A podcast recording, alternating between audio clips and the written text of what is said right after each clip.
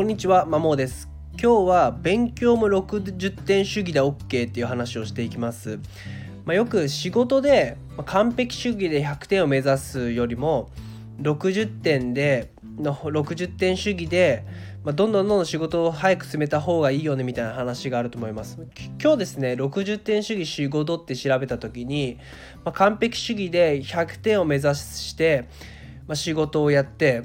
スピードが遅くなるぐらいであれば、まあ、60点ぐらいでまずは提出をしてまあ、どんどんフィードバックもらって良くした方がいいよねっていう記事を、まあ、見ましたと、まあ、これは本当に自分も仕事をしていて本当にそうだなと思っていて、まあ、自分の中での100完璧って多分人から見たらそもそも完璧ではないし時間をかければかけるほど仕事って良くなるもんでもないと。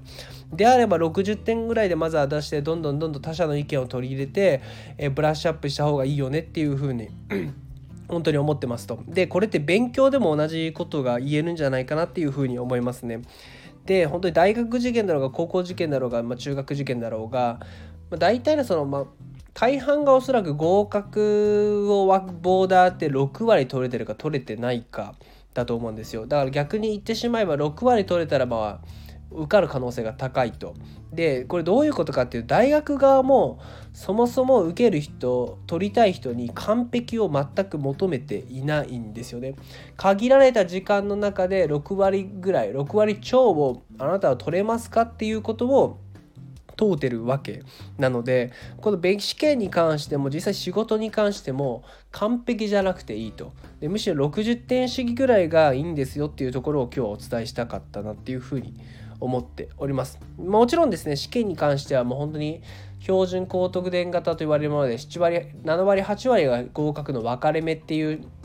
もちろん試験もあるんですけども、大体が6割近くに設定されてるんじゃないかなっていうふうに、個人的には思っておりますんででどちらかとその試験でですね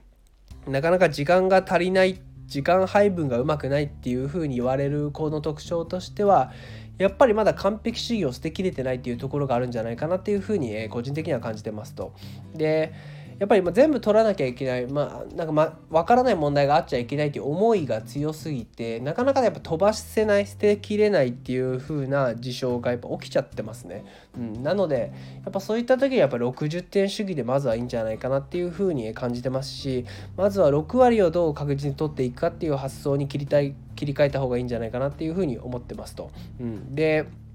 これってその授業の日頃の受け方にも通ずるところがあってなかなかもちろんその授業の内容がわからない子って、まあ、いろんな理由はあると思うんですよ。まあ、例えばその板書に移すことに集中しすぎて先生の話を聞いていないとか。まあ、あとはそもそも先生の言ってる言葉が分からない、まあ、語彙力だったり使ってる言葉が分かんないであったり、まあ、またやる気がなくて全然聞いてないっていうのは論外ですけどそういうのもあったりと、まあ、そういった理由の一つの中に完璧主義があると思ってますなんなんそれどういうことかっていうと全部言ってることとかその授業で触れても理解しなきゃいけないっていう思いが強すぎて全部理解しようとするけどそうすると結局ど何が何だかわからないと、まあ、人間にキャパシティがあるんでですね、うん、なんかどれも重要かそうじゃないかっていう判断基準を設けることなく一通り全部理解しようとしてしまうっていうのがちょっとダメなんじゃないかなっていうふうに個人的には感じてます。でやっぱ容量いい子って重要これ重要やなこれ重要じゃないなっていう見極めがうまいんですね。だから重要じゃない時間帯で結構休憩していたりと中断授業の中でも。でで重要だと思ったのにパッと書いたり理解しようとするっていうのがあるのでまずはなんか全部理解しようっていう発想じゃなくて授業に関してもやっぱ6割ぐらい理解してればまあ御の字だなっていうふうに発想でじゃあその6割の中身をどうするか。重要なもんで占める。